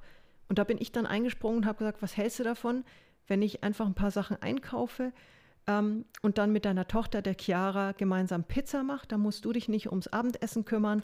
Und sie meinte nur, oh, geile Idee. Sie war also noch länger am Arbeiten, hat ihr Zeug alles fertig gemacht. Ich habe mit der Kleinen eine, eine Pizza gebacken und es war ein so wohltuender Abend. Und zum Schluss haben wir noch Kinderlieder gesungen. Wirklich die ganz banalsten. Und wir haben gelacht. Und das ist es eben. Du musst für dich die Verantwortung übernehmen. Und auch wenn es mal wirklich Überwindung kostet, wirklich um Hilfe bitten. Weil die meisten Menschen sind so glücklich, helfen zu dürfen. Und ich habe von vielen auch in der Phase, wenn ich dann langsam eben, wo ich gelernt habe, langsam um Hilfe zu bitten, immer wieder gehört, schön, dass ich dir helfen darf danke, dass du mir vertraust. Und es war für mich was, ich war total überrascht, mhm. weil dieses Konzept, ich helfe allen, selbstverständlich, das war ganz tief verankert. Mhm. Und dieses um Hilfe bitten war für mich verbunden mit Schwäche zeigen, mit andere belasten, mit, oh Gott, die werden es eh nicht machen. Und auf einmal habe ich gemerkt, ich habe ganz viel positive Resonanz gekriegt und die Menschen haben mir gerne geholfen. Und das war, das hat mich so bestärkt, eben zu sehen, dass da Positives zurückkam und dass ich auf einmal nicht mehr alleine war. Das ist in schwierigen Situationen wirklich wichtig. Die richtigen Menschen kontaktieren und sagen, sei es nur was wie, darf ich heute zu euch zum Abendessen kommen? Ich brauche es gerade. Sehr, sehr schön. Ja, das klingt, finde ich, sehr also ich persönlich finde das sehr verständlich im Sinne von auch konkret. So, also dass du diese ja. Geschichten halt konkret erzählt hast, ähm, ist, glaube ich, für, für viele Menschen ja, ich denke, das, das können diese ersten kleinen Schritte sein. Weil vorher habe ich mich gut gefragt, so, ja, aber was sind denn diese ersten kleinen Schritte? Aber solch, genau solche können es sein. Und ja. Ja, ja und cool. es müssen halt kleine sein. Und das ist mir auch in dem Buch so wichtig gewesen. Es geht hier nicht darum, in dem Wertschätzungs, äh, Wertschätzung, in dem Achtsamkeits- ähm, Workbook um irgendwelche Theorien, um irgendwelche. Nein, es geht um praktische, pragmatische, kleine Schritte, mit denen du schon wesentlich viel mehr, wesentlich mehr Leichtigkeit in dein Leben reinbringen kannst. Und das ist was, glaube ich, was dieses Buch auch so anders macht. Und du hattest ja vorhin schon den Veit Lindau ähm, erwähnt. Ich habe mit dem vor einiger Zeit ähm, eine Podcast-Folge auch äh, aufgenommen, die bei mir im Phoenix Mindset Podcast ist. Und bin dafür auch nach Baden-Baden zu ihm gefahren, weil ich wirklich dieses Interview natürlich live machen wollte. Und ich habe in der Phase gerade mein Buch geschrieben. Und habe dann ganz mutig, und das gehört auch für mich ganz klar zum Leben dazu, einfach mal zu fragen, nach dem Interview gesagt, Veit, könntest du es dir vorstellen, das Vorwort für mein neues Achtsamkeitsbuch zu schreiben? Ich bin ein Mensch, der gelernt hat, wirklich Fragen einfach zu stellen und auch klar zu formulieren, was, was ich möchte, was mir, was mir wichtig wäre. Weil unterm Strich, du kannst ein Nein bekommen, du kannst ein, so ein Mittelding bekommen oder aber auch ein Ja. Und das, was, ähm, was dann kam, war leider kein Ja erstmal, sondern das war eine sehr verhaltene Antwort. Und die Körpersprache hat mir, hat mir wirklich sehr deutlich dann gezeigt, Begeisterungslevel null. Mhm. Ich dachte mir dann so, naja, gut, hast es in dem Fall versucht hast es, aber gut, ist halt nichts. Und habe mir dann ein paar Wochen später aber überlegt, hey, dieser Mann ist so eine Inspiration. Ich möchte wirklich das Vorwort von ihm haben. Und habe ihn nochmal angeschrieben, habe ihm eine Mail geschickt, habe mich nochmal ganz herzlich bedankt für das tolle Interview und habe ihm, bin aufs Volle, aufs Ganze gegangen und habe ihm das Manuskript geschickt gesagt, voll im Vertrauen, hier ist mein gesamtes Manuskript und das gehört auch dazu, dass man einfach Menschen mal vertraut. Und habe gesagt, schau es dir einfach mal kurz an, vielleicht kommt es ja doch in Frage. Und er hat mir Tag oder zwei später eine Message zurückgeschrieben und hat gesagt, ich mache es gerne. Was war passiert? Von, boah, nee, keine Lust, und das war ganz klar die Message, die ich gespürt habe, zu, ich mache es gerne. Und das habe ich dann erfahren, als er das Vorwort geschrieben hatte. Ich es geöffnet habe und man liest es jetzt eben auch im Buch. Sein erster Gedanke war, oh nee, nicht schon wieder ein Achtsamkeitsbuch. Was ihn letzten Endes dazu bewegt hat, das Vorwort zu schreiben, und es ist wirklich ein ganz tolles Vorwort geworden, ist die Tatsache, dass es pragmatisch ist, dass es um dich geht, dass es eben nicht eine Ansammlung von schlauen Ratschlägen ist, sondern dass es ganz konkret darum geht, dein Leben zu verbessern. Und es ist in fünf Punkte, äh, in fünf Bereiche aufgebaut und die sind wirklich, das sind, das ist keine Rocket Science. Da geht es um ganz einfache Fragen. Es geht um, um Übungen, die total, die, die groß sind, obwohl sie eigentlich ganz leicht zu machen sind. Bereich Nummer eins ist, wer bist du überhaupt? Wer bist du? Was für Stärken hast du? Was für Werte hast du? Ähm, was, was, was sind Themen, worauf du stolz sein darfst? Was macht dich aus? Was macht dich glücklich? Was lieben andere an dir? Auch das gerne mal. Das darf man ja durchaus mal zulassen. Part 2 ist dann, wo kommst du her? Und nicht nur dieses familiäre, deine Herkunft, sondern auch, was hast du schon für Highlights in deinem Leben gehabt? Was hast du für Herausforderungen gemeistert? Was hattest du für Schicksalsschläge? Weil auch das prägt einen ja unglaublich. Also da wirklich ein ganz äh, tiefer Blick mal darauf, wo du herkommst. Dritter Part, der mittlere Part, ganz wichtig, eine ehrliche Bestandsaufnahme. Wo stehst du zu den Themen Partnerschaft, Liebe, Zuhause? Also äh, auch so ganz einfache Fragen. Ist, dein, ist deine Wohnung, dein Haus ein Zuhause? Fühlst du dich da wohl? Fühlst du dich da sicher? Beruflich, wo stehst du da? Ähm, stehst du da, wo du willst? Wie glücklich bist du in der Arbeit? Ist es stellt es dich zufrieden, was du machst? Was für eine Work-Life-Balance hast du? Wie geht es dir gesundheitlich? Wie geht es dir ähm, mit deiner Ernährung? Ist es eher rot oder eher grün? Ähm, was hast du für ein Umfeld? Über das Thema hatten wir vorhin ja schon gesprochen. Inspiriert dich das eher oder zieht dich das runter? weil es so wichtig einfach ist, die Menschen wirklich mit, die uns umgeben, haben ja so einen großen Einfluss auch auf unser Leben. Wer ist dein Support-System? Was sind so, wer sind die Menschen, wenn es mal eng wird, an die du dich wirklich wenden kannst? Wie sieht es mit deinem Zufriedenheitslevel aus? Wie achtsam bist du? Ganz, ganz wichtig, sich die Punkte mal wirklich ganz konkret und ehrlich vor Augen zu, zu führen. Und dann im nächsten Punkt geht es darum, wo willst du eigentlich hin mit deinem Leben? Und da geht es nicht nur darum, ich will, nein, einfach mal ganz konkret. Wo willst du hin? Was wird dir gut tun? Was möchtest du in deinem Leben umsetzen? Und in einem letzten Part geht es dann wirklich konkret darum, wie kannst du das erreichen? Was sind so die Schritte, die du unternehmen kannst? Und da geht es auch da wieder um ganz pragmatische kleine Inspirationen, Schritte, die du machen kannst, um deinen Alltag glücklicher und leichter zu gestalten und diese, diese dauernde Belastung und diese Sorgen einfach zu reduzieren. Und das ist schon sehr schön. Und also es ist, es ist für mich eine große Ehre, dass Veit dieses Vorwort geschrieben hat. Auch Laura Marlina Seiler ist ja auch ein zweiter sehr, sehr großer Name im deutschsprachigen Bereich zum Thema Achtsamkeit, zum Thema Persönlichkeitsentwicklung hat eben dieses Buch auch als sehr wertvolles Geschenk bezeichnet und ihr Testimonial abgegeben. Greta Silva und mein Vater. Und mein Vater ist ein Mensch, der sehr kritisch ist, der auch keinerlei Father Bias hat im Sinne von alles, was die Tochter macht, ist gut. Ganz im Gegenteil. Mhm. Der auch nicht Kernzielgruppe ist, weil der ist jetzt über 80, Aha. ist äh, Mann und es ist ein Buch, was schon vermutlich eher weibliche Leserinnen anspricht. Mhm. Und mein Vater hat es gelesen als einer der Testleser und hat ein Wort dafür nur gefunden. Und es hat mich tief, tief berührt, denn er hat gesagt, kraftvoll.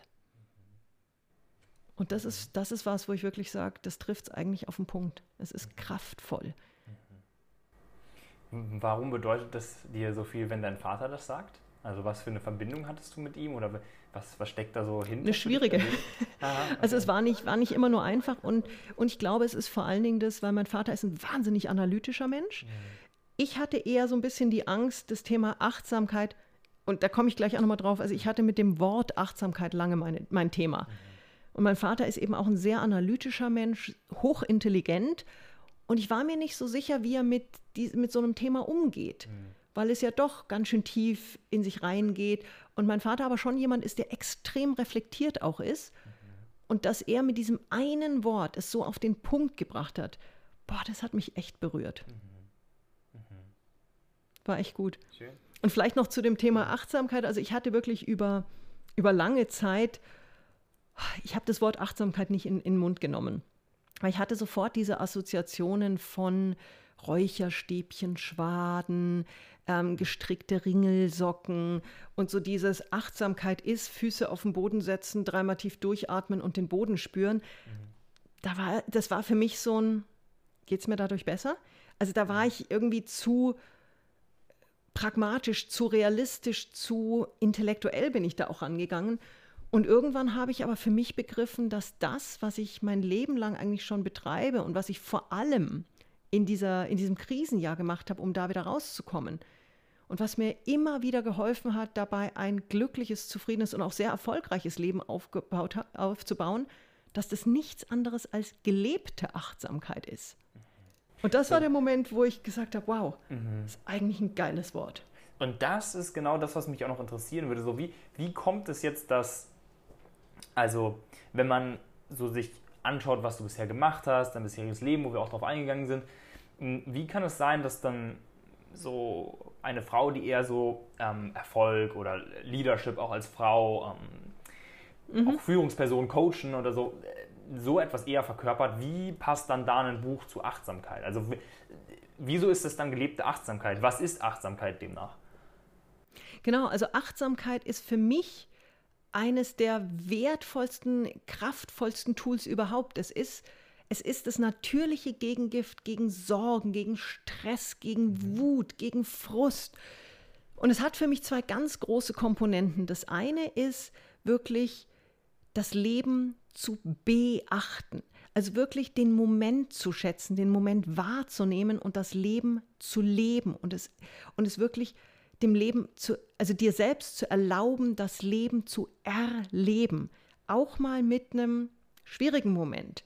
Also da gehört wirklich auch dieser Aspekt rein von, das Leben ist wie ein Wellenflug. Und ja, da sind mal bessere Momente, mal schwierigere, aber jeder Moment ist wertvoll.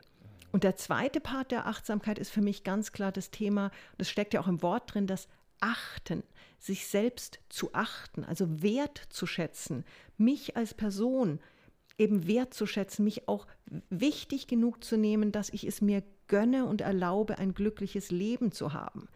Also da ganz viel der Part der, der Dankbarkeit und der Selbstliebe. Und auch das ist so ein Schlagwort, was fast schon überreizt wirkt manchmal. Aber es ist was so Wundervolles und es geht auch da nicht um einen überzogenen Egoismus, es geht da um einen ganz gesunden Egoismus auf eine ganz positive Art. Eben auch mal zu sagen, hey, ich klopfe mir heute mal selber auf die Schulter für das, was ich schon erreicht habe. Oder aber ich gönne mir, dass ich mal sehe, was andere an mir schätzen. Also ich habe zum Beispiel auf meinem Telefon im, in dem Fotoordner ähm, habe ich ein Album, was da heißt Appreciation, also hm, Wertschätzung. Mhm. Und jedes Mal, wenn ich wirklich eine richtig berührende Nachricht von jemandem bekomme, mache ich sofort einen Screenshot und setze die da rein. Und da sind so viele, so tief berührende Momente festgehalten, von denen ich 100% sagen kann, die hätte ich vergessen. Und das ist eine, eine, ein solches Geschenk, so einen Ordner dann auch mal, vielleicht gerade in dem Moment, wo es mal ein bisschen zwickt, mal anzuschauen mhm. und zu sehen, wie viel Liebe von außen dir geschenkt wird. Und ich habe das relativ häufig auch in Coachings oder bei Freunden, die gerade so ein bisschen oh, eine schwierige Phase hatten, habe ich das vorgeschlagen. Und eigentlich immer kommt sofort die Antwort, ja, du hast gut reden, du kriegst ja so viel positives Feedback. Da meine ich, ja, wenn das so deine Ansicht ist, aber jetzt lass mal wirklich konkret reinschauen. Lass mal überlegen, wann war das letzte Mal, dass dir jemand was wirklich Berührendes gesagt hat? Und auf einmal fängst du an, oh ja, da war ja was. Und wenn du da mal drüber nachdenkst, dann merkst du, dass da doch ganz bezaubernde Dinge passieren. Und so ein Ordner wächst natürlich. Da ist auch mal, ich habe auch mal ein paar Wochen, wo nicht so viel reinkommt oder auch mal gar nichts reinkommt. Und dann auf einmal kriege ich einen handschriftlichen Brief. Nach, ich habe neulich eine Rede gehalten in Österreich für ein großes, also den, den größten Immobilienkonzern. Und ich habe danach drei Briefe geschickt bekommen mit Schokolade drin.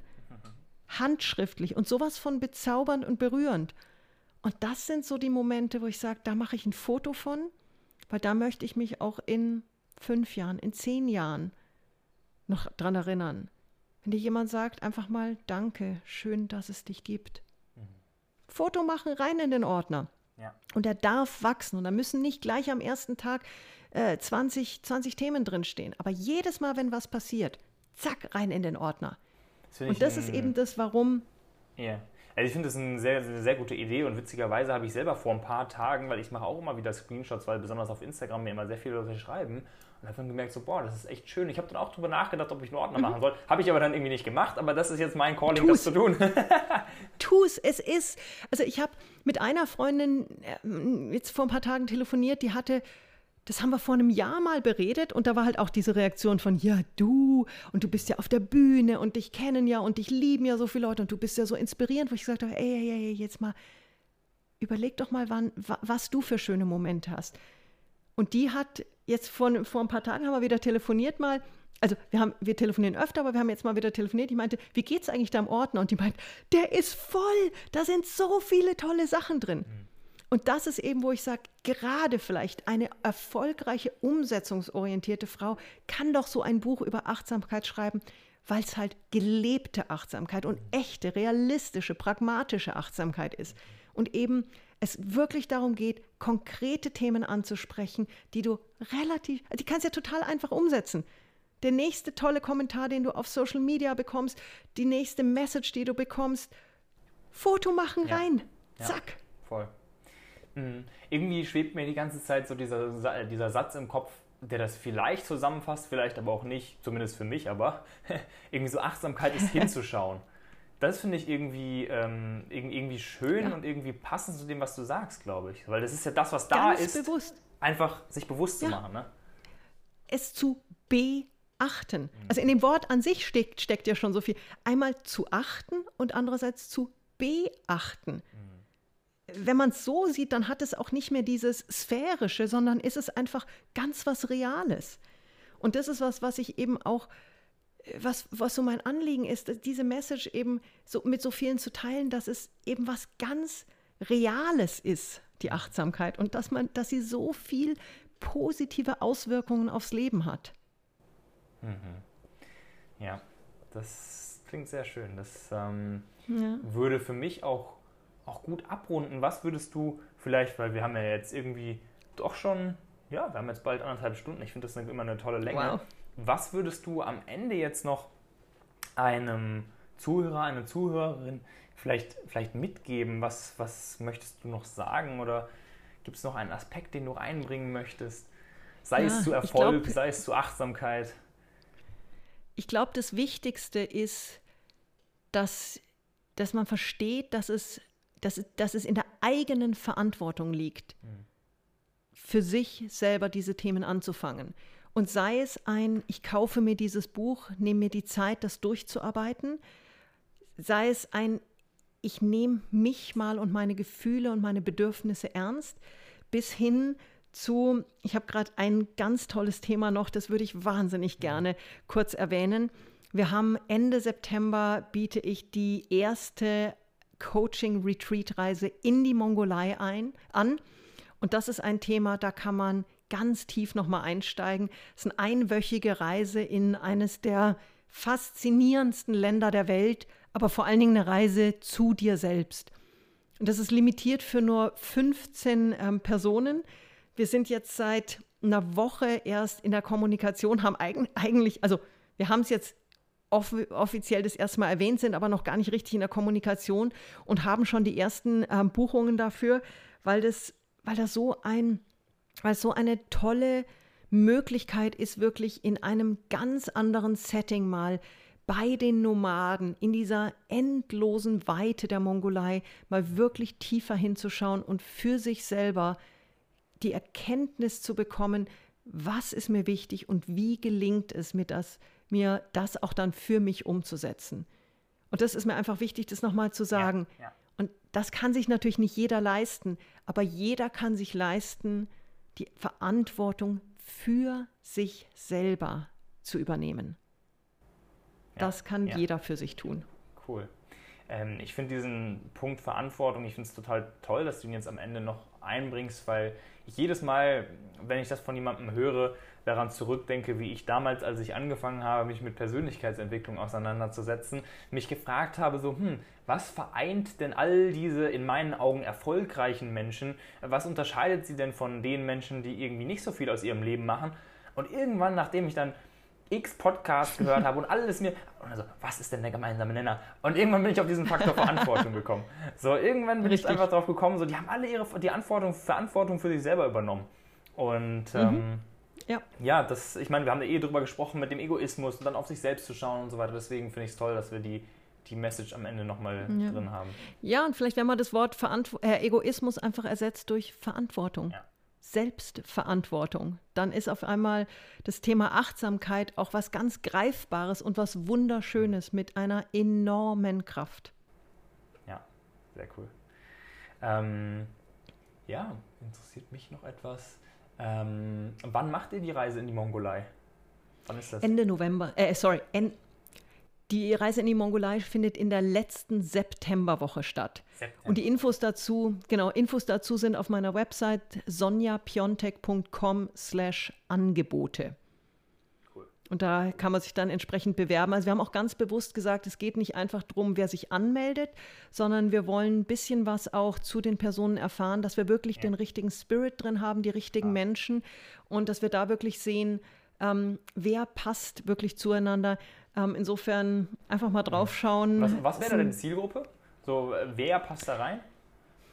Ähm, Menschen, die bewusst bereit sind, an sich zu arbeiten, die ihre Flügel entfalten wollen, die mit genau dem richtigen Spirit auch sagen, ich habe noch ein paar Themen im Leben, die möchte ich leichter werden lassen. Und es geht, wir werden da nicht das ganze Leben umkrempeln, äh, jeder packt seinen Koffer, wandert aus und null. Es geht darum, wirklich diese Bereitschaft zu haben, sein Leben verantwortungsvoll, achtsamer zu gestalten und wirklich dadurch glücklicher zu werden.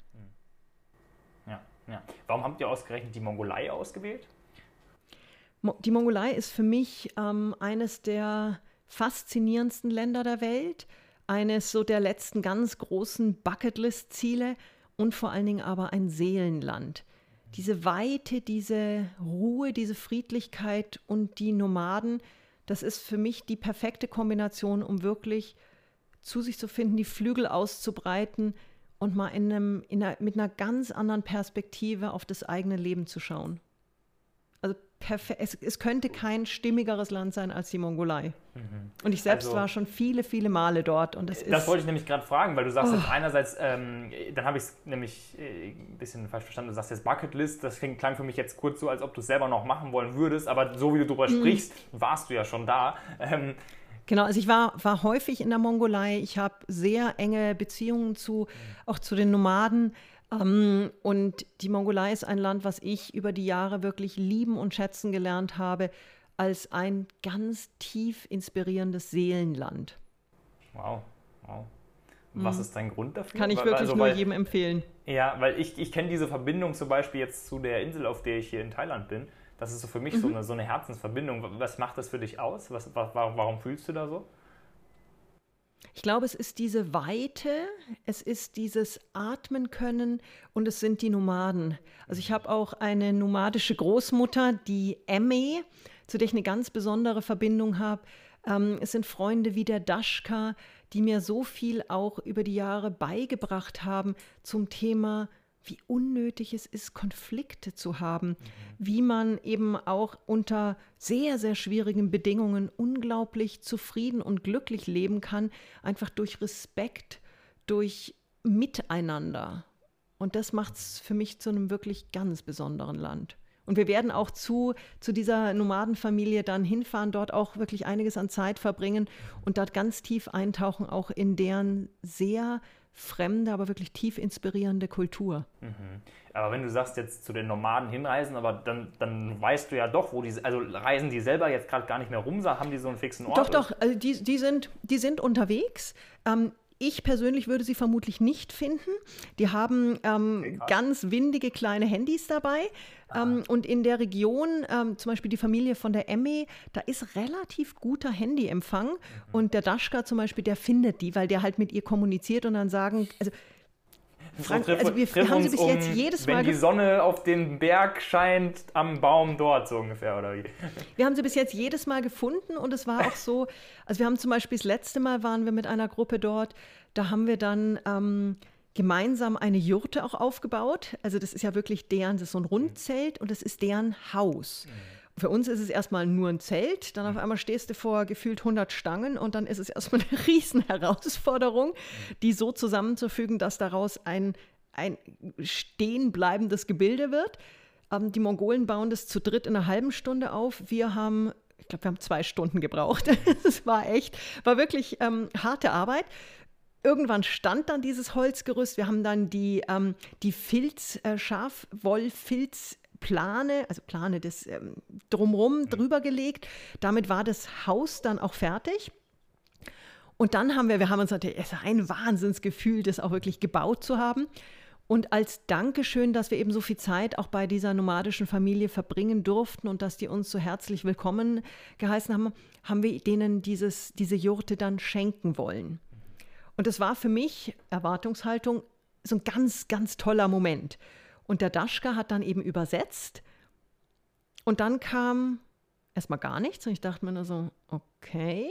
Dann hat er noch ein paar Worte gesagt. Und dann auf einmal ging eine ziemlich unschöne Diskussion los. Und ich dachte mir nur so, oh nee, bitte, das war doch jetzt der Moment, wo sie glücklich hätten sein sollen, dass wir ihnen dieses Zelt schenken. Und was aber passiert war, das war so, als würde ich jetzt sagen, Mensch, Lukas, das Gespräch war jetzt total, äh, total nett, ich schenke dir jetzt einen Porsche. Die haben es überhaupt nicht ah. für möglich gehalten. Das war so ein, wie müssen wir das denen jetzt abkaufen? Was sollen wir jetzt? Warum müssen wir jetzt?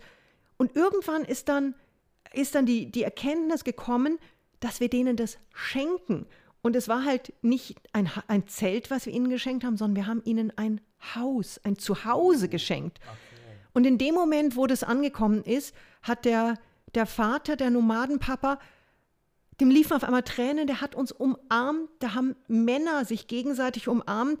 Sowas habe ich in dieser Herzlichkeit noch nicht erlebt. Wir haben alle geheult. Okay. Die Oma stand da, ich habe die, ich hätte die Oma fast erdrückt. Das war ein, das war ein solcher Moment der Freude.